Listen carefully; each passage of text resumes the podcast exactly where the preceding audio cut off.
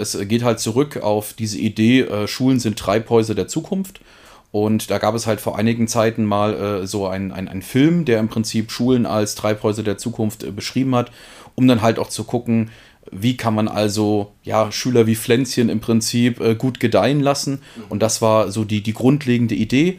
Ein bisschen spielt da auch noch äh, die äh, Kompetenzraster-Methode mit rein, die wir jetzt auch versuchen wieder zu etablieren. Also wirklich auch an Kompetenzen zu arbeiten. Nicht nur jeder arbeitet für sich, sondern was sind zum Beispiel globale Kompetenzen an einer Schule, was müssen alle kennen, in allen Fächern anbieten können. Und da also zu gucken, ähm, ja, welche Pflänzchen kann man dort sehen, äh, wie kann man sie am besten bewässern, welche Lebensbedingungen brauchen sie. Und das ist dann eigentlich eine schöne Metapher auch so für ein Schulgebäude, also ein Treibhaus für die Zukunft, ein Treibhaus für vielfältige Arten, Pflanzen, Kinder, ja, Menschen ganz allgemein. Und daher kommt die Idee.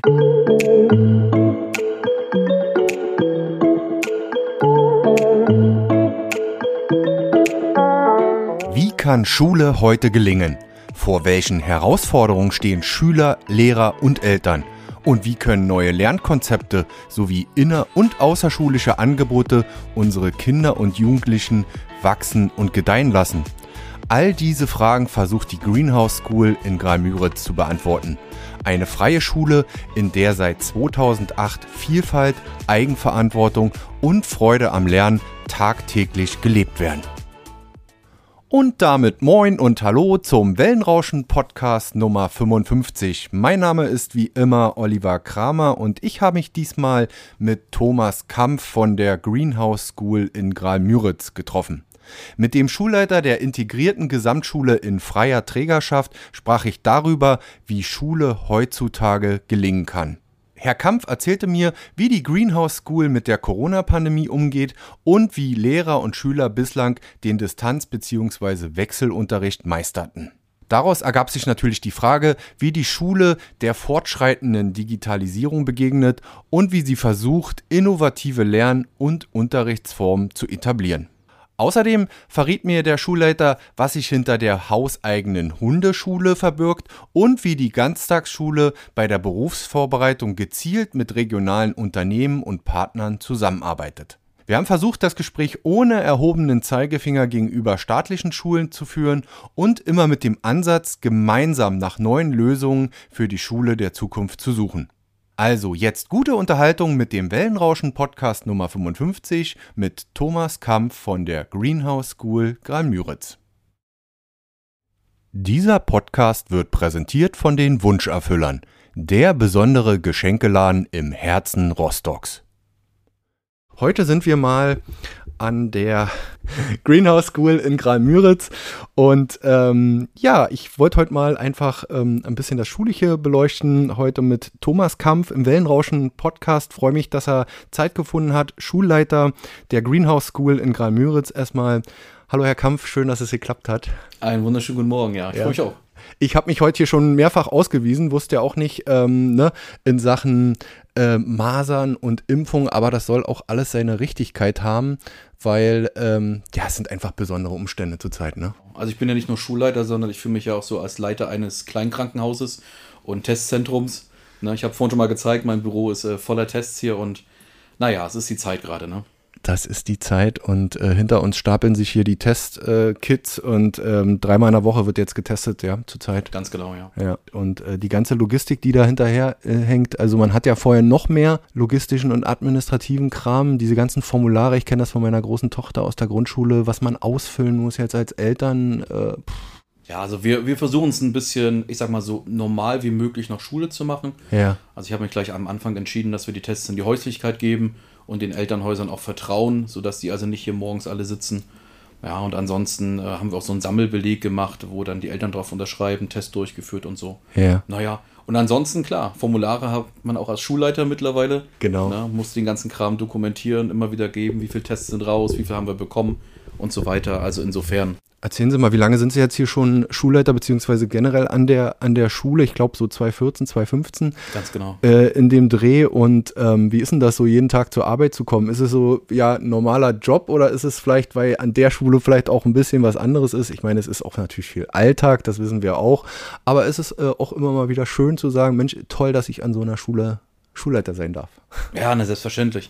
Ich bin 2014 tatsächlich hierher gekommen, habe dann erst äh, eine Zeit lang hier äh, gearbeitet, ähm, eine kurze Zeit muss ich sagen. Bin dann stellvertretender Schulleiter geworden, habe das anderthalb Jahre gemacht und 2016 habe ich dann die Schulleitung übernommen. Vorher hat die Geschäftsführerin, Frau Petersen, im Prinzip beides zusammen gehabt, also Geschäftsführung und auch Schulleitung. Und dann haben wir das geteilt und ja, also natürlich ist es auch eine Berufung, Schulleiter zu sein. Das ist mein Traumjob. Lehrer zu sein ist mein Traumjob. Ich liebe die Arbeit mit Kindern und die Arbeit mit Jugendlichen, ohne Frage. Und ähm, ja, habe mich dann auch so an meiner alten Schule immer so ein bisschen auch, ähm, naja, umgeguckt, was gibt es so für Herausforderungen noch. Habe dann Oberstufenkoordination gemacht, habe dann auch äh, Referendare ausgebildet, dann äh, anderthalb Jahre hier an der Schule stellvertretender Schulleiter da bekommt man so mit, wie man Stundenplan baut, Vertretungsstunden, alles so eine Sachen. Ja, und dann Schulleiter. Und die, die schönste Sache ist, dass ich hier wirklich die Chance auch erhalte, Schule aktiv selbst zu gestalten. Und das ja. ist das, was es ausmacht. Das macht Spaß, immer zu gucken, was sind so neue didaktisch-methodische Wege, immer äh, die Kinder oder die Jugendlichen auch im Fokus zu haben äh, zu schauen, was bietet Schule für neue Herausforderungen, die Kinder in den Mittelpunkt zu stellen, die Kinder aktiv mit einzubinden, auch in den schulischen Betrieb. Und da brenne ich für, das macht Spaß. Und ich habe ein tolles Kollegium von jung bis alt. Ja. Keiner setzt sich hin und sagt, nö, machen wir nicht. Die haben alle irgendwie einen Anteil an dieser Schule. Die haben Bock. Die haben Bock, ja, ja. kann man so sagen. Ja. ja. Also auch wenn Eltern hierher kommen und ihre Kinder hier zum Beispiel anmelden, dann sagen sie oft immer, dass sie das Gefühl haben, dass wir uns wirklich für den Job interessieren, dass wir Spaß haben, mit Kindern und Jugendlichen zusammenzuarbeiten. Nun äh, ist es ja eine private oder eine freie Schule. Ich weiß mhm. gar nicht, wie der richtige Begriff ist. Schule in freier Trägerschaft, ja, wenn man es so ganz genau sagt. Ja, ja, so ist die richtige Bezeichnung. Äh, eine Gesamtschule, ja. Genau. Und ähm, nun äh, wollen wir heute mit Sicherheit nicht irgendwie ein, äh, ein Bashing für, für staatliche Schulen betreiben, aber wir wollen mal ein bisschen herausarbeiten, was vielleicht die Unterschiede dann doch sind und wo man vielleicht doch mehr Freiheiten hat. Als Sie an die Schule kamen, was, was hat Sie da vielleicht äh, von Anfang an begeistert? Gab es vielleicht wirklich diese, diese Freiheiten, sich mehr entfalten zu können? Sowohl vielleicht als Lehrer, als Schulleiter dann später, ähm, aber auch für die Schüler selbst. Hm. Ich muss ganz ehrlich sagen, ich war nie an einer staatlichen Schule tätig also ich habe selbst meine Schule vor dieser war eine freie Schule. Ich habe dort mein Referendariat gemacht. Also ich habe immer schon so diese freie Schullandschaft gelebt. Ähm, was ich gemerkt habe, war, ähm, dass das Team auch vor allen Dingen auch enger zusammenarbeitet. Also es hat schon irgendwas auch von Schulfamilie. Mhm. Freie Schulen sind oft auch klein. Also wir sind jetzt hier mit 13 Klassen, so um die 260 Kinder im Prinzip. Das ist ein schönes Arbeiten, das, das macht Spaß. Und ähm, also was natürlich schön ist, ich habe auch viele befreundete SchulleiterInnen aus dem staatlichen Bereich. Und ich glaube, so Finanzierung ist zum Beispiel eine, ein Punkt, der halt sehr schön ist. Wir haben eine Geschäftsführerin hier, die äh, arbeitet zwei Türen weiter. Das heißt, wenn es mal darum geht, eine Ausgabe zu tätigen, wir brauchen meinetwegen noch ein Schuhregal oder irgendwie sowas, dann kann man halt direkt bei der Geschäftsführung anklopfen und sagen, haben wir das Geld, können wir das machen. Das genau. ist zum Beispiel ein Punkt. Ja, ansonsten natürlich, man ist konzeptuell etwas freier. Man wird jetzt nicht äh, bis auf den letzten Platz zum Beispiel in den Klassen zugeballert, sondern man kann entscheiden. Wir haben hier in der Regel so um die 20 Kinder pro Klasse. Ähm, das ist zum Beispiel auch ein Punkt, wo man sagt, da kann man individueller darauf eingehen. Ja. ja. Und natürlich in aller methodischen äh, und didaktischen äh, Seite sind wir auch frei. Das sagt uns im Prinzip das Schulgesetz ja auch, dass wir uns da frei entfalten können. Naja, und da versuchen wir alles rauszuholen, was halt konzeptuell aus so einer Schule rauszuholen ist, um ja. halt auch ein bisschen anderes Lernen noch äh, anzubieten. Also das, was man so das traditionelle Lernen vielleicht nennt. Da kommen wir, da kommen wir dann später nochmal drauf. Ja. Aber ist es dann möglicherweise, auch wenn Sie jetzt vielleicht nicht den Vergleich zu einer staatlichen Schule haben, die Wege irgendwo ein bisschen kürzer. Man muss vielleicht nicht dann nochmal oben äh, äh, anklopfen und nach Fördermitteln äh, beantragen. Kann man vielleicht auch, aber wenn man wirklich mal eine Ausgabe tätigt, man will vielleicht einen Satz, einen Klassensatz Tablets anschaffen, genau, ja. äh, dann geht man so Frau Petersen und sagt, wie, wie, sieht, wie sieht die Kasse aus, ja? Richtig. Ja. Genau, oh. das ist der Weg, ja. Okay, gut. Ähm, äh, vielleicht gucken wir mal noch ein bisschen zurück, auch wenn Sie vielleicht nicht von Anfang an dabei waren, aber Frau Petersen war ja hier die Mitgründerin, Initiatorin der Greenhouse School. Wie, wie kommt denn überhaupt der Name zustande? Greenhouse School, da kann man sich erstmal nicht so viel drunter vorstellen. Ja, lustigerweise denken immer alle, die äh, sich an der Greenhouse School anmelden, wir sind so eine ökologische Schule, weil ja. jeder natürlich, die Übersetzung gelingt noch jedem, so Gewächshaus, Treibhaus und dann ist man ganz schnell bei Pflanzen und äh, biologischen Sachen. Das ist es tatsächlich nicht, sondern es geht halt zurück auf diese Idee, äh, Schulen sind Treibhäuser der Zukunft Und da gab es halt vor einigen Zeiten mal äh, so einen ein Film, der im Prinzip Schulen als Treibhäuser der Zukunft äh, beschrieben hat, um dann halt auch zu gucken, wie kann man also ja Schüler wie Pflänzchen im Prinzip äh, gut gedeihen lassen. Mhm. Und das war so die, die grundlegende Idee. Ein bisschen spielt da auch noch äh, die äh, Kompetenzraster-Methode mit rein, die wir jetzt auch versuchen wieder zu etablieren. Also wirklich auch an Kompetenzen zu arbeiten. Nicht nur jeder arbeitet für sich, sondern was sind zum Beispiel globale Kompetenzen an einer Schule, was müssen alle kennen, in allen Fächern anbieten können. Und da also zu gucken, ähm, ja, welche Pflänzchen kann man dort sehen, äh, wie kann man sie am besten bewässern, welche Lebensbedingungen brauchen sie. Und das ist dann eigentlich eine schöne Metapher auch so für ein Schulgebäude, also ein Treibhaus für ja. die Zukunft, ein Treibhaus für vielfältige Arten, Pflanzen, Kinder, ja, genau. Menschen ganz allgemein. Und daher kommt die Idee. Das ist ein schönes Bild. Und ich habe mir tatsächlich im Vorfeld der Recherche den Film von Reinhard Kahl auf YouTube mal angeguckt. Der ist ja auch auf ihrer Homepage hier abrufbar. Und da ist viel so äh, von Eigenverantwortung, von altersübergreifendem Unterricht ähm, äh, die Rede und dass die Kinder ja äh, stärker, ja einerseits gefordert, aber auch gefördert werden. Das ist immer so ein bisschen Schlagwort. Aber wie kann man das mal so plastisch machen im, im Unterricht? Ähm, ist es tatsächlich vielleicht auch ein bisschen anders? Ist es auch noch Frontalunterricht oder ist es sehr aufgebrochen ähm, und äh, ja, ich sag mal offener und freier?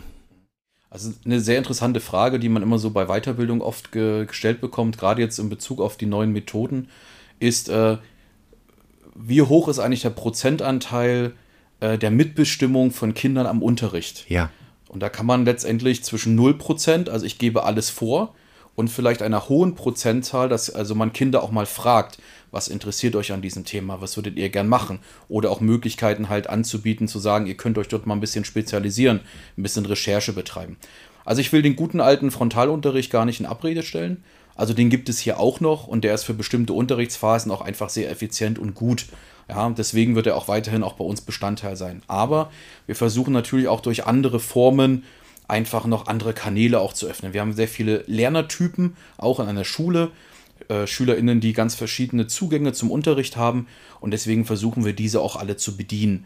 Ja, das kann also losgehen, dass wir natürlich so individuelle Lernzeiten zum Beispiel haben, wo die Kinder zum Beispiel aus den Hauptfächern Deutsch, Mathe und Englisch selbst entscheiden können, woran arbeite ich, heute. Also ein bisschen wie eine Lernwerkstatt oder ein Lernbüro, das mhm. sind so mhm. andere Begriffe dafür. Damit prägen wir zum Beispiel, dass Kinder lernen, eigenes Zeitmanagement zu betreiben, Dinge auch auszuwählen, Verantwortung, sich selbst einzuschätzen, wie lange brauche ich für bestimmte Aufgabentypen. Wir haben natürlich auch noch offene Angebote oder jetzt nach den Winterferien sogar auch noch Mittagsangebote, wo man einfach interessengebunden hingehen kann, ohne Zensurendruck. Man lernt die Lehrkräfte einfach nochmal auf einer anderen Ebene können, mhm. kennen. Ob ich jetzt zum Beispiel mit dem mal Schach spiele, weil ich gerne Schach spiele, oder ich gehe nochmal zur Schülerband, weil ich gerne Lust habe, einfach Musik zu machen und solche Dinge. Das heißt, wir haben den herkömmlichen Unterricht, auch in diesem Unterricht versuchen wir natürlich durch verschiedene Sozialformen, durch einen hohen Grad der Digitalisierung zum Beispiel auch interessante Lernangebote zu schaffen.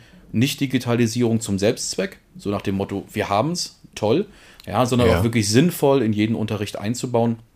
Naja, und dann sind wir natürlich auch ein bisschen, sage ich mal, ähm, gehindert auch durch unsere räumliche Situation. Das muss man auch ganz ehrlich sagen. Ja, schön wäre es natürlich, wenn wir hier noch viele große Bereiche hätten. Das haben wir nicht aber wir holen viel raus. Wir haben zum Beispiel jetzt einen biologischen Klassenraum draußen, also einen grünen Klassenraum, grünes Klassenzimmer etabliert. Ähm, auch ähm, im Rahmen unserer Hundeschule zum Beispiel drüben einen kleinen Hundetrainingsplatz. Wir haben jetzt das alte Schulgartengebäude äh, reaktiviert mit Hilfe der Gemeinde, die uns da auch sehr gut unterstützt hat, sodass wir auch ein bisschen rauskommen so aus dem herkömmlichen Klassenraum. Mhm. Ja, also das sind so die Herangehensweisen. Ja, also ganz viele bunte, äh, also verschiedene Punkte. Noch, noch einmal nachgefragt. Es gibt ja auch das Jena-Plan-Konzept, äh, was ja die, zum Beispiel die Jena-Plan-Schule in Rostock auch ja. verfolgt. Gibt es das hier auch, dass beispielsweise Erst, ne, Erstklässler nicht, ist ja keine Grundschule, die Grundschule ist ja hier unten mit drin. Genau. Ähm, aber dass das sozusagen klassenübergreifend ähm, äh, gearbeitet wird oder ist das hier nicht so?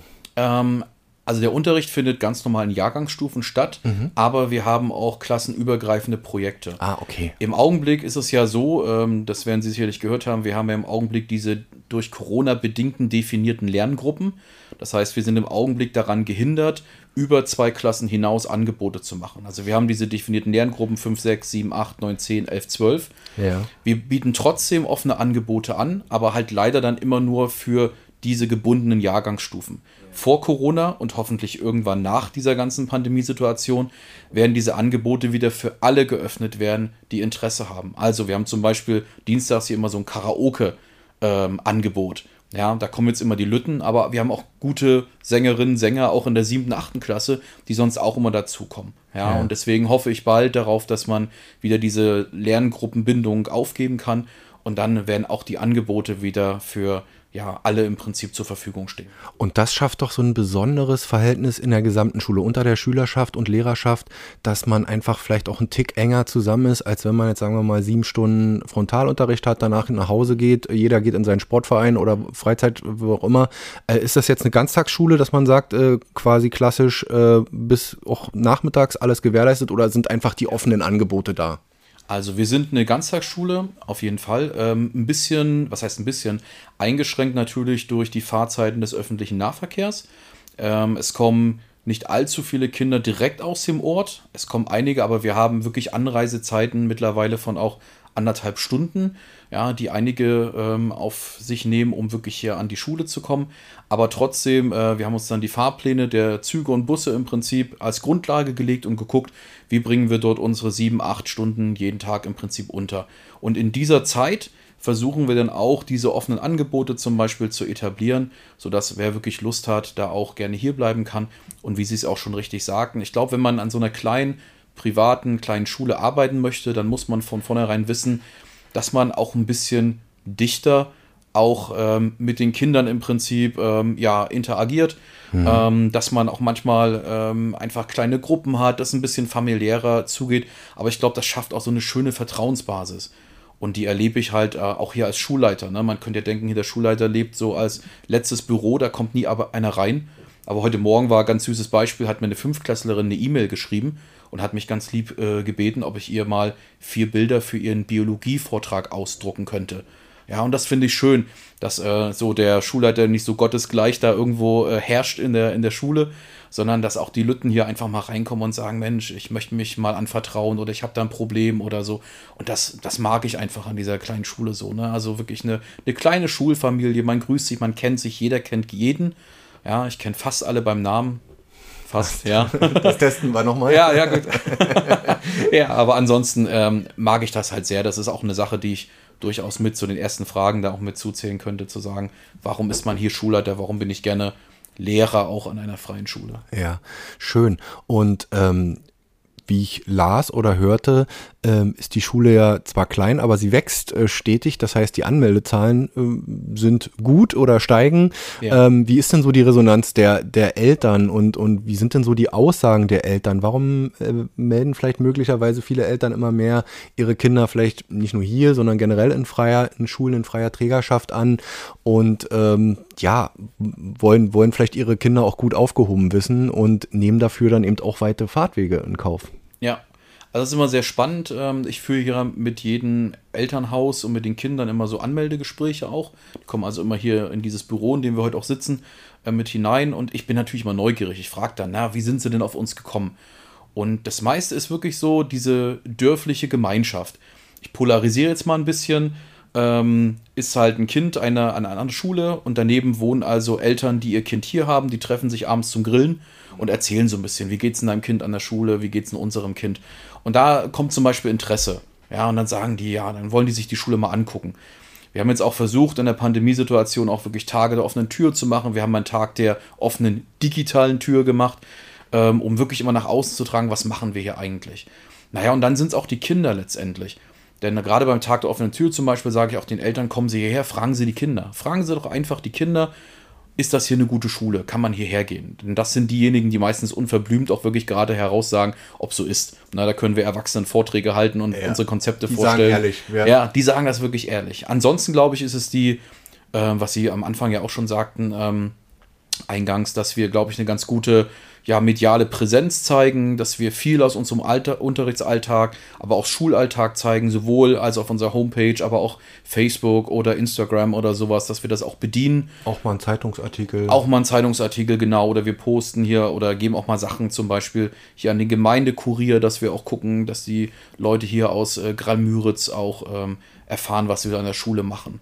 Ja, und ich glaube, das ist so der Grund. Und wir haben tatsächlich für die nächsten drei, vier Jahre volle Klassen. Also wir fangen immer mit zwei fünften Klassen an, insgesamt 40 Kindern in zwei 20er ähm, Lerngruppen. Und ja, es ist Wahnsinn. Also wir hatten jetzt, ich glaube, vorgestern die erste Anmeldung für 2028, 29. Da habe ich mich schon gefragt, bin ich ja schon in Rente? Nein, natürlich nicht. Aber es ist Wahnsinn. Ne? Also da kommen die gerade in die Grundschule oder sind noch in der Kindergartengruppe und dann rufen Eltern schon an und sagen, wir würden uns gerne einen Platz hier sichern. Und das macht mich stolz. Und ähm, das ist natürlich auch dank der Arbeit des gesamten Teams. Ja, also das gebe ich, da bin ich nicht alleine derjenige. Ja, ich bin zwar jemand, der immer gerne motiviert und sagt, wir machen das, aber da ist auch ein Kollegium dahinter, da sind auch andere MitarbeiterInnen dahinter, die also maßgeblich dafür wirklich ähm, ja auch Dank verdienen, dass dieser Ruf so ist. Und ja, ich kann es äh, bejahen. Ähm, ich sag mal so ein bisschen ausgehend von unserem Umgang mit der Pandemiesituation, den Lockdowns ähm, da haben viele gemerkt, ist es noch die Kopie, die nach Hause geht oder ist es wirklich digitaler Unterricht? Ähm, und da haben wir, glaube ich, auch ähm, ja, sehr viele Jugendliche auch als so als Quereinsteigende, sage ich mal, bei uns an die Schule bekommen. Ja, und dann ging das so locker flockig weiter mit den fünften. Also ich bin da sehr, sehr stolz drauf. Ja, sehr schön. Und äh, wir wollen das an der Stelle natürlich auch nicht verschweigen, was natürlich man sich denken kann bei einer Schule in privater äh, Trägerschaft, dass es auch ähm, ja, Schulgeld gezahlt werden muss, ähm, äh, Gebühren gibt. Aber, und ich habe mich da auch äh, jetzt im Vorfeld natürlich mal informiert, weil mich das einfach auch mal natürlich als Papa ähm, interessiert hat, ähm, das ist nicht so, ähm, jedenfalls aus meiner Sicht, so viel, wie man sich vielleicht denken könnte. Und, und es ist vor allen Dingen ähm, gehaltsabhängig der Eltern, ja, es ist genau. lohnabhängig, dass da eine Staffelung erfolgt und man ja, den Eltern da irgendwo auch entgegenkommt. Ganz genau, richtig. Also ich glaube, man kann die Summe ja auch ganz offen sagen. Sie ist ja auch bei uns im Netz äh, zu lesen. Also äh, die Eltern bezahlen bei uns 180 Euro als Maximalbeitrag ähm, im Monat.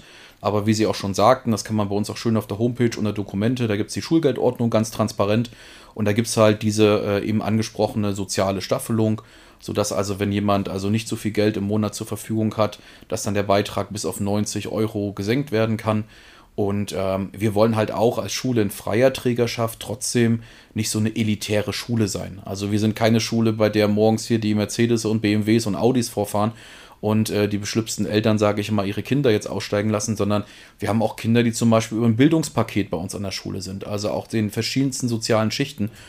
Und das ist ja auch dieses integrierte Gesamtschulprinzip. Also nicht nur Schulform, sondern natürlich auch ganz, ganz ja, verschiedene Kinder aus verschiedenen ähm, ja, Hintergründen, sage ich mal.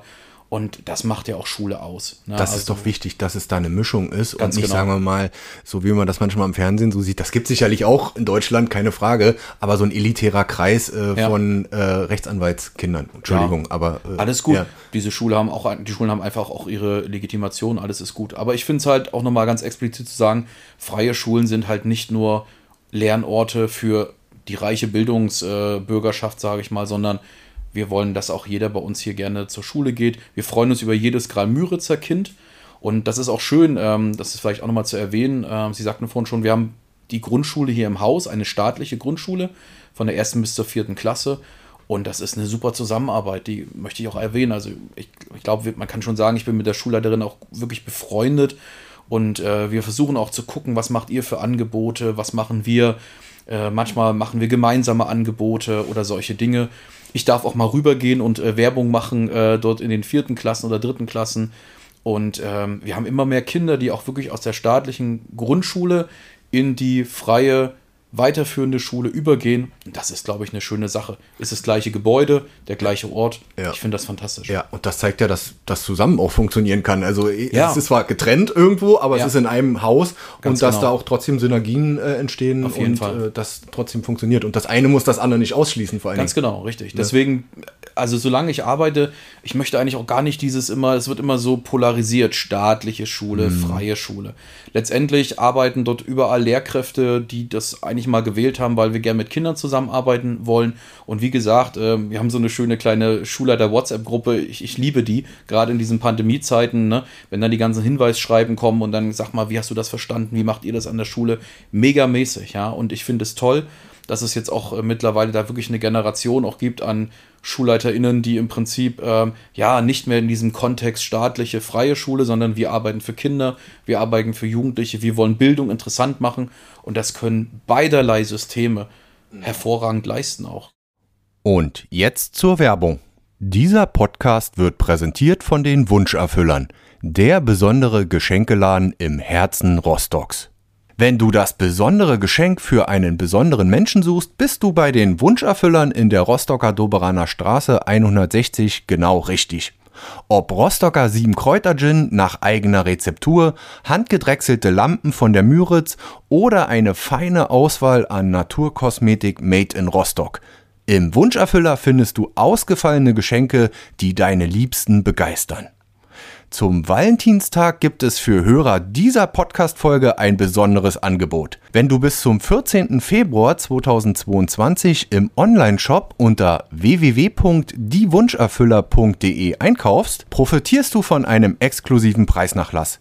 Gib beim Bezahlvorgang einfach den Gutscheincode Wellenrauschen ein und du erhältst 10% Rabatt auf alle Produkte. Und wenn du möchtest, kannst du sogar deine Online-Bestellung im Laden fertig geschenkverpackt abholen. Also, komm in den Wunscherfüller, finde deine schönsten Geschenke und unterstütze den regionalen Einzelhandel. Also ist schön, dass man sich da nicht gegenseitig ausschließt, sondern da irgendwo auch äh, gemeinsame Punkte einfach findet. Ja. Und vielleicht sind ja die Abstände nicht so groß, das kann ich natürlich schwer be beurteilen oder mhm. äh, weil wir jetzt hier keinen haben aus der staatlichen Schule, der, der dazu was sagen kann, weil ich glaube, da bewegt sich auch viel, viel. Auf jeden Fall, ja. Ja, aber vielleicht mitunter langsamer. Das weiß ich eben nicht. Das, das hängt sein. immer von den Mitteln ab und wie Ganz viel genau, zu, richtig. Ja, wie viel, wie viel zur Verfügung steht. Dann lassen Sie uns noch mal kurz auf das leidige Thema, was uns ja alle nun mal jetzt beschäftigt, weil es mich natürlich auch interessiert, wie Sie der Corona-Pandemie am Anfang begegnet sind. Wir hatten ja den ersten Lockdown, äh, wo wir auch erstmal alle zu Hause saßen, die Kinder wurden auch alle nach Hause geschickt, ja. äh, alles komplett äh, runtergefahren wurde. Ähm, wie haben Sie als Schulleiter, als Schule unmittelbar darauf dann reagiert. Ich glaube, das ist auch ein Punkt, wo, äh, wo wir drüber sprechen müssen, weil es ging recht schnell. Ja, das stimmt. Ich glaube, gestern oder vorgestern war in den Nachrichten zweijähriges Jubiläum in Anführungsstrichen. Ja, der erste Corona-Fall, meine Güte, also ich kann mich noch gut daran erinnern, wir haben alle erst gedacht, das kommt hier nicht her. Und dann war es da und dann war es ganz schnell da. Ja, wir haben hier noch, äh, ich weiß noch, es war Freitag, der 13. 2020. Da saßen wir hier alle noch im Büro und haben gedacht, meine Güte, jetzt kommt das jetzt. Und dann auf einmal kam übers Wochenende dann wirklich der Lockdown und am Montag waren die Schulen in Mecklenburg-Vorpommern komplett zu. Und dann haben wir natürlich das Gleiche erstmal gemacht, was irgendwie alle gemacht haben, nämlich wir haben irgendwie versucht, die Kinder irgendwie, was machen wir? Also wie bekommen wir Materialien nach Hause? Und äh, damals gab es überhaupt kein Cloud-System oder irgendetwas. Ja, auch dieses Mecklenburg-Vorpommern-System It's Learning kam ja erst viel, viel, viel später. Und äh, wir haben uns am Montag nochmal getroffen und ich hatte, äh, ich habe einen Kollegen hier an der Schule, der macht den ganzen IT-Bereich wirklich auch so mit einer ja, passionierten Hingabe, muss ich sagen. Und dann habe ich gesagt, du, du musst jetzt übers Wochenende irgendein Cloud-System finden, mhm. auf dem wir jetzt Lehrmaterialien verteilen können. Und das haben wir gefunden. Ja, über einen Privatanbieter erstmal. Und ab Dienstag sozusagen nach diesem ersten Lockdown hatten wir schon eine noch nicht ganz ausgereifte, aber eine schöne Lernplattform. Und dann ging das erstmal so ein Weilchen und dann haben wir aber festgestellt, so nach ein paar Wochen, also Ostern dann 2020, das ist total unbefriedigend. Und dann kamen ja auch so die ersten Mediensachen so nach dem Motto, SchülerInnen bekommen am Sonntagabend äh, immense Kopiestapel, haben dann eine Woche Zeit, haben keine Struktur und am Freitag müssen sie den Kram irgendwie abgeben, keinen Kontakt zu den Lehrkräften und so weiter und so fort. Und das war für alle Parteien total unzufrieden. Äh, oder, oder nicht befriedigend. Und dann haben wir eigentlich einen mutigen Schritt gewagt. Wir haben gesagt, okay, dann müssen wir zu dem wieder zurück, was alle irgendwie gewohnt sind. Und das ist Unterricht nach einem Stundenplan. Und dann haben wir gesagt, gut, das Medium Präsenz gibt es im Augenblick nicht. Also muss es das Medium Videokonferenz sein. Und dann haben wir uns eine neue Cloud gesucht, die auch von Anfang an schon ein Videokonferenztool implementiert hatte. wir haben unsere Kurse angelegt und dann haben wir Unterricht nach Stundenplan gemacht, digital. Also die Kinder sind morgens aufgestanden, mussten sich, ich sag mal, klingt ein bisschen beschönigt, dann vor den PC setzen, PC anschalten. Wenn die äh, Infrastruktur eine gute Internetverbindung hergab, dann hat es funktioniert. Wir haben deswegen diese Videoübertragung seitens der SchülerInnen erstmal rausgelassen, damit wir auch ein bisschen diese Datenbandbreite schonen. Und wir als Lehrkräfte, also ich habe gesagt, ich erwarte von euch, das Minimum ist, ihr nehmt euch irgendwie ein Tablet mit in euren Unterricht, schaltet die Kamera an, startet die Videokonferenz und richtet die Kamera auf die Tafel und macht Unterricht. Das war das Minimum. Ja. Und dann kam natürlich äh, mit, der, mit der Zeit, äh, haben wir uns dann auch mit den digitalen Möglichkeiten dieses Videokonferenztools auseinandergesetzt. Das ging dann also wirklich erstmal los mit geteilter Bildschirm ähm, oder eine Tafel, auf die alle dann schreiben konnten und auf einmal Gruppenarbeiten mit verschiedenen Gruppenräumen und so weiter und so fort. Und ähm, ja, dann sind wir so Stück für Stück in dieses, äh, in dieses Medienformat eingestiegen. Und selbst, äh, wir haben da auch so beim NDR mal vom Jahr, glaube ich, äh, ähm, so einen schönen Beitrag gemacht, wo wir das auch mal gezeigt haben ja, so zwischen Genie und Wahnsinn. Unser Sportlehrer tanzte dann da oder turnte vor der Kamera. Unser Musiklehrer mit seiner Bassgitarre sitzt vor der Kamera und versucht den Kindern irgendwas beizubringen. Ähm, man darf das jetzt nicht zu schön sehen. Es, sozial ist da ganz viel kaputt gegangen bis heute. Das muss man ganz ehrlich sagen. Das werden wir auch noch weiterhin spüren. Ähm, aber wir haben zumindest sagen können, das Angebot war da wir haben auch Kinder zu Hause verloren. Einige haben sich eingeloggt und sind einkaufen gegangen oder sowas. Ne? Sie waren ja da und dann hat man gesagt, na, wer kann mal antworten und nur zwei Sprachen mit einem. Das muss man auch alles ehrlich also auch natürlich, zugeben. dass da auch Stolpersteine waren Ganz und genau. äh, da nicht alles rosig von Anfang ja. an und alle 20 Schüler waren anwesend. Und, genau. Äh, das ist ja vollkommen klar. Ja. Mich würde in dem Zusammenhang nochmal interessieren, wie denn die Lehrkräfte damit gewachsen sind. Äh, waren denn von Anfang an alle auf einem Stand medial oder mussten auf die... Fall. auf keinen die mussten Fall. ja, glaube ich, auch erstmal alle reinwachsen. Ja, natürlich. Also, ähm, als ich das dann angekündigt hatte, ich habe dann ich ziemlich frech gesagt, ich erwarte von euch dann ab morgen Videokonferenzunterricht. Also einige haben wirklich schlaflose Nächte gehabt, ne? Also, ähm, aber da möchte ich gar nicht mal so sagen, dass es auf so eine Altersklasse auch zu reduzieren ist. Man sagt ja immer ganz schnell, die Älteren haben damit Digitalisierung nichts am Hut. Überhaupt nicht. Also ähm, der Kollege, den ich er erwähnt habe, ähm, der hat dann so eine kleinen ähm, fünfminütigen kleinen Übungsvideos gemacht und hat die dann auch äh, online zur Verfügung gestellt, sodass unsere Lehrkräfte also auch schauen konnten, was bedeutet eigentlich diese Taste dort äh, im Videokonferenztool oder wie starte ich das überhaupt? Wie kann ich dann so ein interaktives äh, Tafelbild machen oder sowas? Und damit sind die wirklich gewachsen. Aber was ich total toll, danke, äh, toll finde und deswegen nochmal Dank an mein Kollegium, dass sie alle sich damit auseinandergesetzt haben. Keiner hat gesagt, ich mache das nicht. Keiner hat sich verweigert, sondern sie sind alle in den Unterricht reingegangen und haben da entweder wirklich, das war herrlich, denn man ging durchs Schulgebäude, hörte Lehrerstimmen unterrichten und kein Kind war da. Gruselig. Ne? Und dann ging man rein in den Raum und dann stand da ein Stuhl auf dem ersten Tisch, darauf stand ein iPad, Kamera auf die Tafel gerichtet und dahinter ein einsamer Lehrer, der also Unterricht gab. Ne? Aber es ist es ist toll, dass wir das hinbekommen haben. Ja, aber man muss auch tatsächlich sagen, Grundvoraussetzung war natürlich von der Schule aus eine gute Internetverbindung, eine entsprechende das Bandbreite, stimmt. die zu verfügen. Und ich habe mir erzählen lassen, dass die Greenhouse School eine der wenigen hier in Graal-Müritz ist, die natürlich diese äh, glücklicherweise diese Voraussetzungen geschaffen hat. Ist das so, dass es hier Breitband oder eine gute, eine gute Anlage gibt? Nein. Nein, tatsächlich nicht. Also wir äh, müssen einem Elternhaus dafür danken. Ähm, ein Elternhaus hat hier im, ähm, im Ort einen Campingplatz ah, okay. und die haben einen eigenen Sendemast. Und der Vater hat äh, seine Kinder hier an der Schule und hat gesagt: Pass auf, Leute, meine Hochzeit ist im Prinzip der Sommer, da habt ihr Ferien. In der anderen Zeit und auch pandemiebedingt wird mein Sendemast gerade nicht wirklich viel benutzt. Deswegen haben wir eine von ihm gestellte Richtfunkstrecke von diesem Sendemast hier auf das Schulgebäude bekommen. Und was ich auch toll fand, er hat gesagt, ich starte nicht nur euch als freie Schule aus, sondern wir legen natürlich auch ein Kabel rüber zur staatlichen Grundschule. Also haben beide davon irgendwie Super. partizipiert und das finde ich toll. Und dann hatten wir eine einigermaßen stabile Verbindung, aber es war auch nicht ganz so schlimm, denn letztendlich arbeiteten ja auch nur die Lehrkräfte erstmal hier. Ja, es waren ja keine SchülerInnen irgendwie im Netz. Und dann hat das ganz gut funktioniert, aber es war natürlich viel, viel besser als das gute alte Kupferkabel, sage ich mal. Das war natürlich nicht möglich. Die erste Zeit weiß ich noch, meine Güte. Also da habe ich immer von zu Hause versucht, eine Videokonferenz zu starten und so eine Art Lehrerdienstberatung zu machen.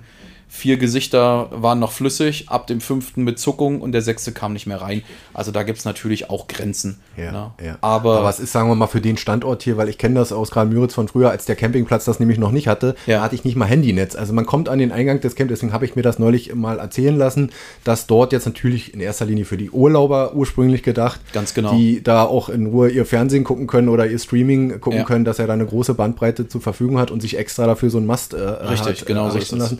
Aber dass er das dann der Schule zur Verfügung stellt, ist ja, äh, Ja. ein Glücksfall, kann man Genau. sagen. Und jetzt haben wir noch eine Möglichkeit gefunden, über den lokalen Stromanbieter Mhm. ähm, eine Hochgeschwindigkeitsleitung zu bekommen, die jetzt gerade so in der Etablierung ist, sodass wir dann also im Prinzip dann ganz dickes Dankeschön dann in Richtung äh, Campingplatz senden können und jetzt dann versuchen sozusagen dann auf eine, ja, ich sage mal, stabilere und auch äh, für die Zukunft sichere Verbindung dann auch zu setzen. Ja, bei allen negativen Auswirkungen, die wir ja bis heute immer noch spüren und die wahrscheinlich ja leider noch ein paar Wochen, äh, Monate, wir wissen es alle nicht, anhalten werden, Stichwort soziale Entfremdung, ähm, eine gewisse Distanz einfach, die nicht nur räumlich da ist, sondern einfach auch schon durch die Masken. Wir haben uns vorhin über die Masken, dass, dass man teilweise ja die Schüler, äh, die neu jetzt dazukommen, noch nicht einmal ohne Maske gesehen hat, ja, überspitzt gesagt.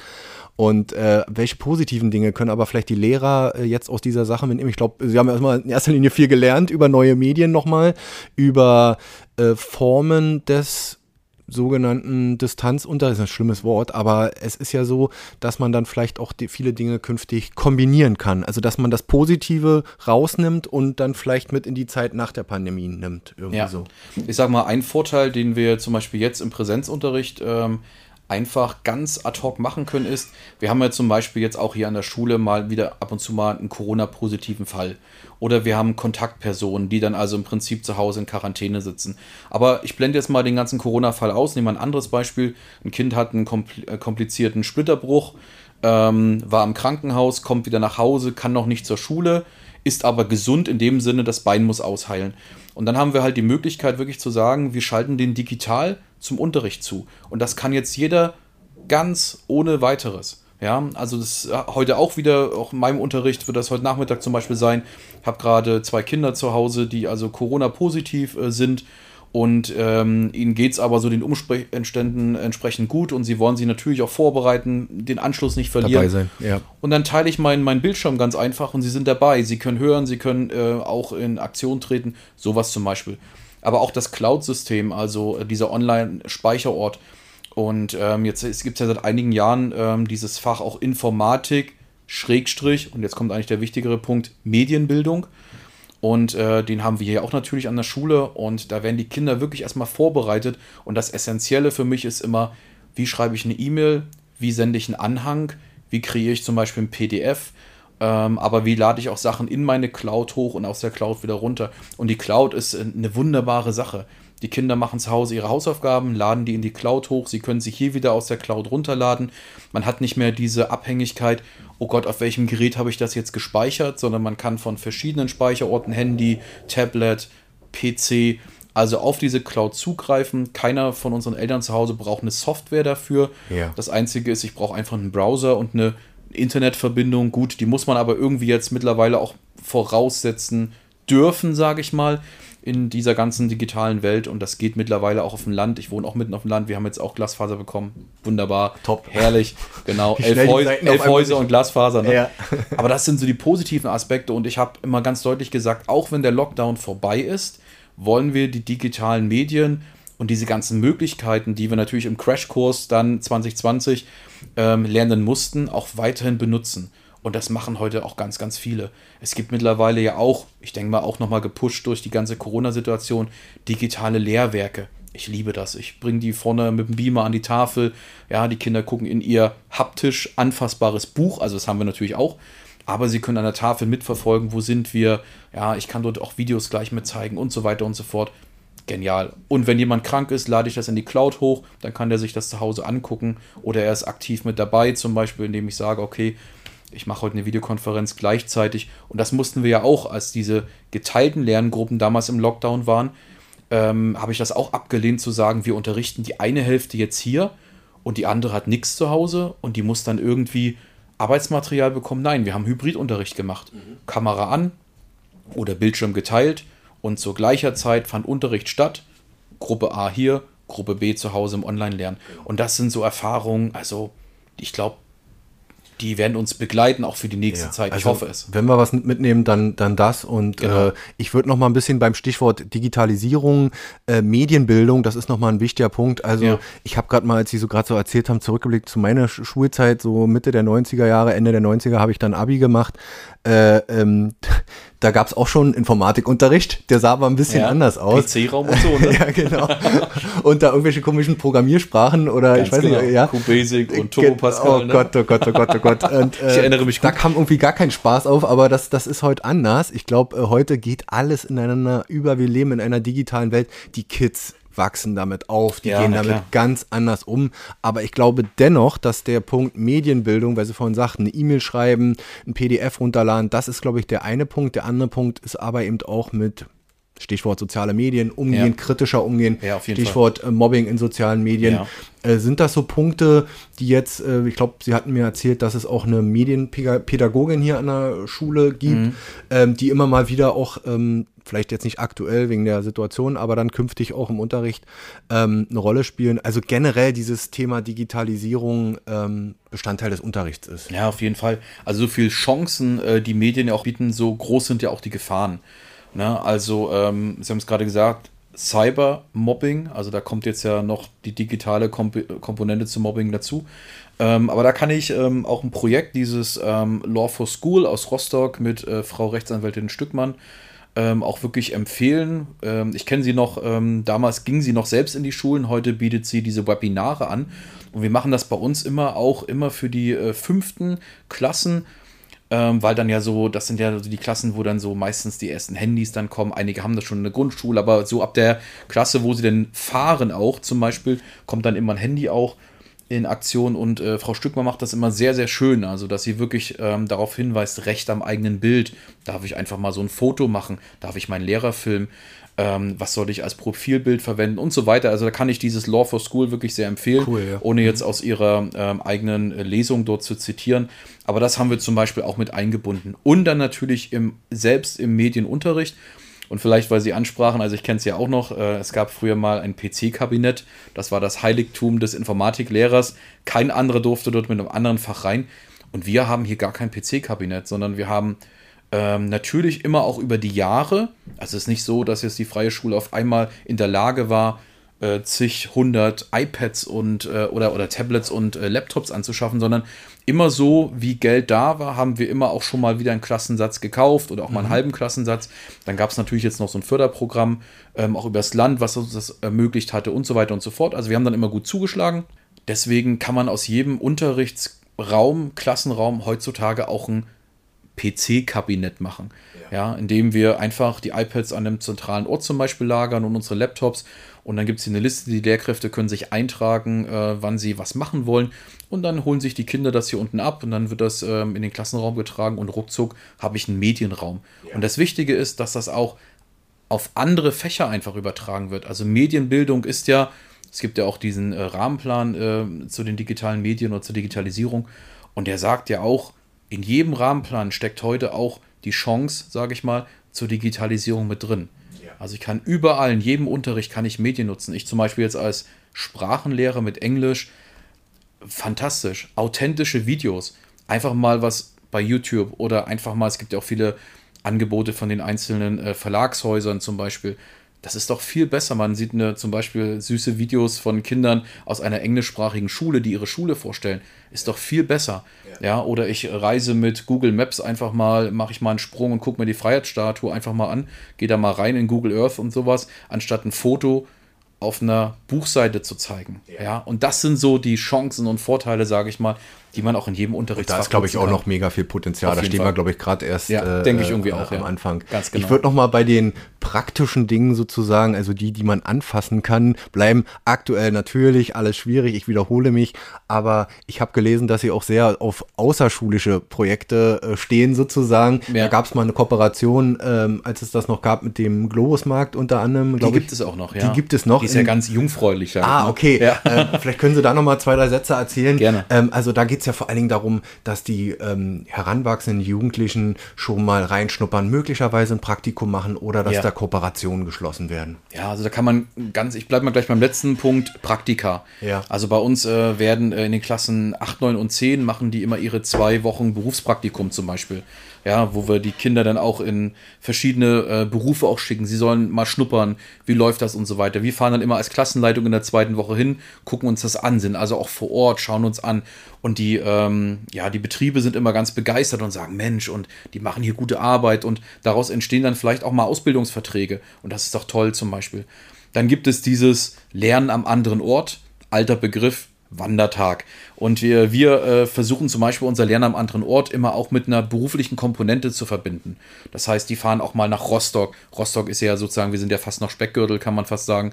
Da kann man hinfahren, kann man so viele Sachen angucken. Und das verbinden wir dann immer mit so einem Freizeitaspekt. Was weiß ich, die fahren in die Sch Schokoladenmanufaktur, gucken sich da die Produktionsstraßen an, zum Schluss wird genascht. Ja, oder man geht nochmal auf den Weihnachtsmarkt, wenn das gerade die Zeit ist oder sowas. Das ist auch nochmal ähm, noch wichtig äh, zu sagen. Aber auch so andere Lernorte gibt es hier. Zum Beispiel ähm, Laboratorien, zum Beispiel der Biologieunterricht fährt dorthin. Die Zooschule sei erwähnt, die also auch ein fantastisches Angebot macht.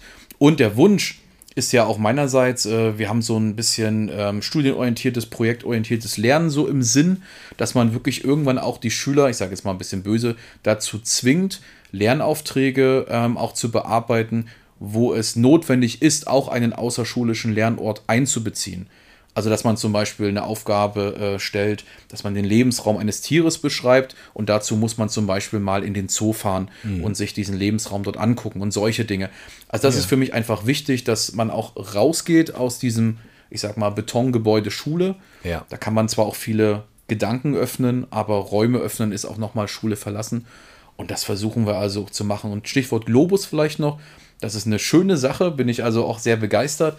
Ähm, ist ja ein großes Unternehmen in Rockentin und ähm, die bieten natürlich auch sehr viele Berufszweige an, aber was die zum Beispiel machen, ist ein Bewerbungstraining. Mhm. Finde ich total genial. Also Kinder oder unsere Jugendlichen schreiben mal eine richtige Bewerbung an die Personalabteilung in Rockentin und die geben zum Beispiel dann mal eine Rückmeldung, wie ist die Bewerbung gelaufen.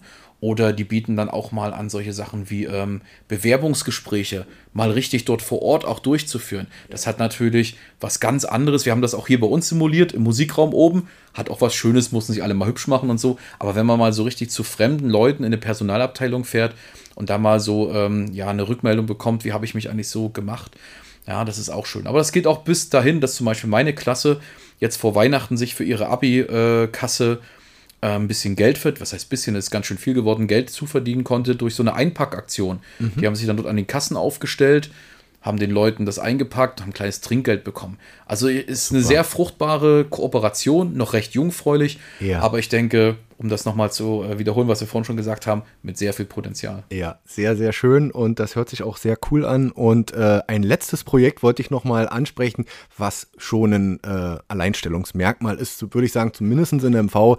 Das ist die, wenn ich es jetzt richtig sage, Greenhouse for Dogs, äh, ah, ja, okay. also die Hundeschule. Ja. Ähm, die gibt es ja nun auch schon, ist natürlich ein Herzensprojekt, denke ich mal, auch von Frau Petersen. Ja. Ähm, wie, ja, was ist das und was verbirgt sich? Wir haben es vorhin schon mal kurz äh, angesprochen, was verbirgt sich dahin? Kinder? Kommen die Hunde dann hierher oder wie, wie läuft's? Wie ja. läuft das? Also muss man vielleicht ein bisschen unterscheiden. Es gibt also wirklich diese, äh, ich sag mal, eigene Sparte der Hundeschule, wo jetzt also Leute, Touristen zum Beispiel, sich hier also auch anmelden können und einfach ähm, unseren Hundetrainer ähm, in Beschlag nehmen können. Zum Beispiel, wenn es darum geht, was weiß ich, mein Hund, Welpe und so weiter, Leinführigkeit und sowas. Das blende ich mal ein bisschen aus. Da kann man sich bei uns auf der Homepage auch nochmal durch einen extra Klick äh, informieren. Ich bleibe mal im schulischen Kontext. Also es ist schon genial, dass wir an der Schule einen Hundetrainer im Prinzip beschäftigen. Und es gibt bei uns in der fünften und sechsten Klasse zum Beispiel das ähm, Fach Hundeschule. Richtig als etabliertes Fach, wo die Kinder also, ich sag mal, so eine Art Führerschein für den Hund auch erwerben. Aber da geht es auch manchmal um, ich habe Angst vom Hund, äh, wie gehe ich richtig mit dem Hund um. Ähm, und ganz, ganz viele Sachen, die sind dabei, aber die Hunde haben nicht nur ihre Daseinsberechtigungen im eigenen Fach, sondern es gibt zum Beispiel eine schöne Sache am Nachmittag, das nennt sich die Hundesprechstunde. Mhm. Also Tiere haben zum Beispiel ja auch bestimmte Antennen, so für Emotionen, für Gefühlszustände. Das kennt man ja auch so vielleicht aus dem privaten Kontext. Man ist traurig und auf einmal ist der Hund einem zugewandt. Ähm, und das äh, haben wir hier also auch. Da sind dann Matten zum Beispiel in einem Zimmer auf, ausgelegt. Da liegen ja. zwei Hunde drauf und dann können die Kinder einfach mal hemmungslos kuscheln. Ja. Ja, und das ähm, nehmen sogar auch mal unsere Lehrkräfte ab und zu mal in, äh, in Anspruch, dass sie auch mal einfach mal das, das Tier mal durchpuscheln, einfach mal so. Ja. Ne? aber halt auch, sie sind in unserer individuellen Lernzeit zum Beispiel auch teilweise dabei, weil sie einfach einen guten, ähm, ja, einen guten Effekt auch haben auf das Lernen. Wir hatten jetzt sogar mal auch zwei äh, Studierende von der Uni Rostock, glaube ich, waren sie beide hier, die das mal so wissenschaftlich auch mal analysiert haben. Wie hoch ist eigentlich der Einfluss von tiergeschützter Pädagogik auf den Lernprozess? Und die Ergebnisse waren tatsächlich, dass das etwas Positives hat. Hunde beruhigen, Hunde suchen, äh, sind aber auch mal so, äh, der bellt dann zum Beispiel mal, wenn es zu laut wird oder solche Dinge. Also da sind Tiere manchmal autoritärer, als wir das als Lehrkräfte sein können. ja, aber Tiere sind auch immer da bei uns. Also ähm, Frau Petersen zum Beispiel selbst ähm, hat ja äh, Hunde. Ja, das heißt also, ihre ähm, Hunde sind auch manchmal hier mit an der Schule oder eigentlich fast täglich hier. Der Hundetrainer übernimmt dann mit auch seinem eigenen Hund und dann sind die irgendwie auch immer da. Die sind im Pausengeschehen mit dabei. Zwischendrin ruhen sie sich mal ein bisschen aus. Ja. Ne, Aber die sind jetzt nicht den ganzen Tag hier an der Schule oder. Die oder? sind den ganzen Tag hier Ach, an der Schule. Die sind hier ja. den ganzen Tag an der Schule. Genau. Okay. Und wo kommen die her? Abgesehen, dass der Hundetrainer, sind die hier aus der Region dann oder aus dem Ort? Ja, oder? entweder aus äh, dem Privatbereich von Frau Petersen und aus ja. dem Privatbereich unseres Hundetrainers. Ah ja. Und da sind in der Regel immer zwei Hunde da. Wir bieten aber manchmal auch die ähm, Hundeschulausbildung an. Also wir hatten jetzt öfter auch schon mal Anfragen, dass andere Schulen das auch machen wollen und dann zum Beispiel mit ihrem Hund hierher kommen und der wird dann von unserem Hundetrainer im Prinzip auch zum Angeleitet. Schulhund auch ausgebildet. ausgebildet ja. ne, weil es da ja auch viele Dinge gibt, die so ein Hund lernen muss, zum Beispiel mit dem Lärmpegel umzugehen oder fünf Kinder kommen auf mich zu, beugen sich über mich runter und wollen mich mal durchkraulern. Das muss ein Hund natürlich auch ertragen können ertragen klingt böse, aber na, das darf jetzt kein Angstbeißer sein oder ja, sowas. Das ist schon wichtig. Das muss schon passen dann Ganz irgendwie, genau. ne? Weil ja. es sind ja auch viel äh, Kinder und Richtig. viele verschiedene ja. äh, Einflüsse. Und, und das müssen wir garantieren, dass da ja. keine Gefahr besteht. Okay, dann kommen wir jetzt schon fast so ein bisschen äh, zum Schluss. Wir haben jetzt auch schon eine gute Dreiviertelstunde ganz locker äh, geplaudert. Ja. Sie sind nicht nur, wie ich mir jetzt habe sagen lassen, Englisch- und Deutschlehrer, sondern auch äh, privat einfach ja der Musik sehr stark äh, zugewandt, glaube ich, in einem Chor äh, sehr aktiv, ja. ähm, auch schon längere Zeit und ähm, deswegen hatte ich äh, gesagt, ja, sind auch Musiklehrer, aber Musiklehrer sind sie nicht geworden. Aber ähm, ist das so eine, eine Passion, ähm, ja, die Sie in der Freizeit weiterhin pflegen und die Sie hier vielleicht auch immer immer wieder einbringen können. Ja, also ich denke mal, so ganz menschlich muss man sagen, man braucht auch immer irgendwo noch so einen Ausgleich. Ne? Also Schule, also bin ich äh, zu 120 Prozent bin ich dabei. Ähm, aber äh, für mich ist Musik einfach mein, mein Ausgleich. Ähm, und ich habe auch schon mal Musik unterrichtet. Das ist auch schön, es macht auch Spaß. Aber ich finde es ganz gut, wenn es Hobby und, und Beruf nicht so, nicht so verwischen. Mhm. Ja, und deswegen äh, ziehe ich sehr viel Kraft aus der Musik habe also auch schon einige Chöre geleitet selbst, äh, bin selbst auch ähm, ja, ähm, Pianist in der Band und äh, bin da auch unterwegs mit, mit den Jungs und so. Das macht sehr viel Spaß. Im Augenblick ist natürlich alles wieder schwierig. Ähm, und, ähm, aber wir haben jetzt schon auch Buchungen für das ganze Jahr, ähm, so im Stralsunder Bereich, denn da mhm. komme ich ursprünglich äh, mit meiner Jugendzeit, sage ich mal, her. Und ähm, ja, schulisch natürlich hat es immer wieder Einfluss auch äh, zum Beispiel habe ich selbst mal einen Karaoke-Kurs hier geleitet, jetzt macht es jemand anders. Ich habe mal äh, mit auch Musik-Apps mal so äh, gearbeitet, wie man so Musiksachen mit Loop sowas zusammenschneidet. Mhm. Oder wenn es auch mal ähm, Kinder gibt oder Jugendliche, die gerne singen, dann sage ich, Mensch, komm, wollen wir nicht mal am Klavier was zusammen machen? Und dann haben wir auch mal auf äh, schulischen Abschlussveranstaltungen, habe ich mal Klavier gespielt und dann eine Sängerin, ein Sänger oder sowas aus der Schule hat dann einfach mal zwei, drei Lieder dargeboten. Das ist schön und war auch, um jetzt vielleicht so ein bisschen den Bogen zu schlagen, eigentlich auch ein Punkt, wie ich hier auch angefangen habe. Ich kann mich noch gut an mein Bewerbungsgespräch erinnern. Wir haben natürlich über die ganz normalen Dinge auch gesprochen, aber Frau Petersen selbst ist auch eine begnadete Sängerin und hat auch Banderfahrung und so weiter. Und den größten Teil des Bewerbungsgespräches haben wir dann eigentlich über Musik gesprochen, sodass da also auch schon so eine Bindung ähm, da war, also die, die Verbindung zur Musik und ähm, ja, Musik wird mich da auch immer begleiten und ich hoffe auch, dass ich sie immer auch in die Schule mit einbringen kann, aber es ist kein Muss, es kann auch der Ausgleich für mich privat bleiben. Ja. Nun kommen wir auch mal, können wir schön den Bogen spannen, äh, wie wir die erste Frage hatten, sozusagen, als Sie hier angefangen haben und Ihr ja. Einstellungsgespräch hatten. Wie, wie ist denn äh, so generell das Feedback derjenigen, die ähm, ja jetzt schon älter sind und sozusagen die die Schule schon absolviert haben? Äh, die Greenhouse School darf ja jetzt auch seit einigen Jahren das Abitur ja, genau. äh, also das staatliche Abitur ganz normal äh, Ganz genau, abnehmen. richtig. Und ähm, ja, gibt es denn manchmal so Absolventen, Schüler, die dann vielleicht nochmal hergekommen sind oder denen man über den Weg läuft, die sagen, ja, das war die richtige Entscheidung hier äh, sozusagen mein Abi zu machen?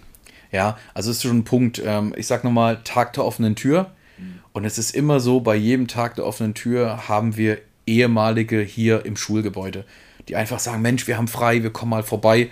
Ja, und das ist ja irgendwie auch so ein Grund, ähm, dass äh, Jugendliche oder Erwachsene, kann man ja dann auch sagen, äh, nochmal zurückkommen und sich nochmal in ihren Klassenraum begeben, sagen, hier habe ich mal gesessen und dann ähm, auch erzählen, was sie, was aus ihnen geworden ist. Und ich finde immer, das sage ich den SchülerInnen auch immer ganz deutlich, ich brauche eigentlich gar nicht so wirklich ein Abschiedsgeschenk, sondern ich freue mich immer, wenn die nach ein, zwei, drei Jahren nochmal in die Schule zurückkommen und sagen, ich habe meine Ausbildung jetzt geschafft oder einige sagen, Mensch, hier, mein Kind oder solche Dinge, ja. Das ist dann für mich so stolz, dass ich sage, ja, super, man hat ihnen ein bisschen was mitgegeben.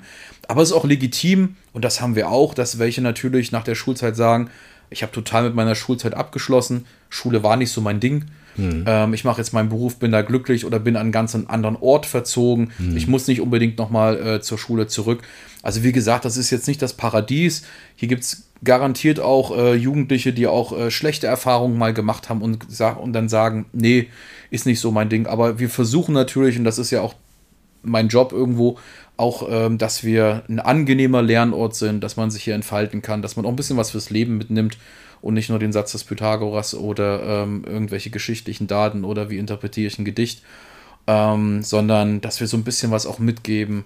Und ja, das hoffe ich natürlich, dass, dass die meisten auch mit ins Leben hinausnehmen und vielleicht nochmal zurückerinnern und sagen, war ja nicht ganz schlecht. Ja, genau. Also äh, Sie müssen ja nicht unbedingt wieder vorbeikommen, das wäre auch schön, aber wenn Sie sich einfach daran erinnern, dass es äh, ein paar schöne äh, Erlebnisse vor allen Dingen gab, die Ganz vielleicht genau. jetzt nicht mit Matheunterricht nur zu tun haben, Richtig, sondern ja. äh, vielleicht auch mit Projekten und Ja. äh, außerschulischen Ganz genau. Erlebnissen. Dann sind wir jetzt schon am Ende und ich bedanke mich ganz herzlich. Habe heute sehr viel mitgenommen, auch wieder äh, ja einfach an Eindrücken, Inspirationen und ich hoffe unsere Hörer auch. Jetzt dann vom Podcast Thomas Kampf heute im Wellenrauschen Podcast bedanke mich sehr herzlich und äh, ja, ich hoffe, dass jetzt Sie und äh, die Schule dann auch gut noch durch die Pandemie kommen und das alles bald ein Ende hat. Auf jeden Fall. Ich sage auch dickes Dankeschön, war ein schönes Gespräch. Und ich sage immer, wer gerne vorbeikommen möchte, einfach anrufen, Termin machen. Ich erzähle das gerne nochmal persönlich für das Schulgebäude und ich würde mich freuen, wenn vielleicht auch jetzt von den ZuhörerInnen welche dabei sind, die vielleicht sagen, hm, könnte meine Schule sein oder die für meine Kinder. Dankeschön. Alles klar, danke.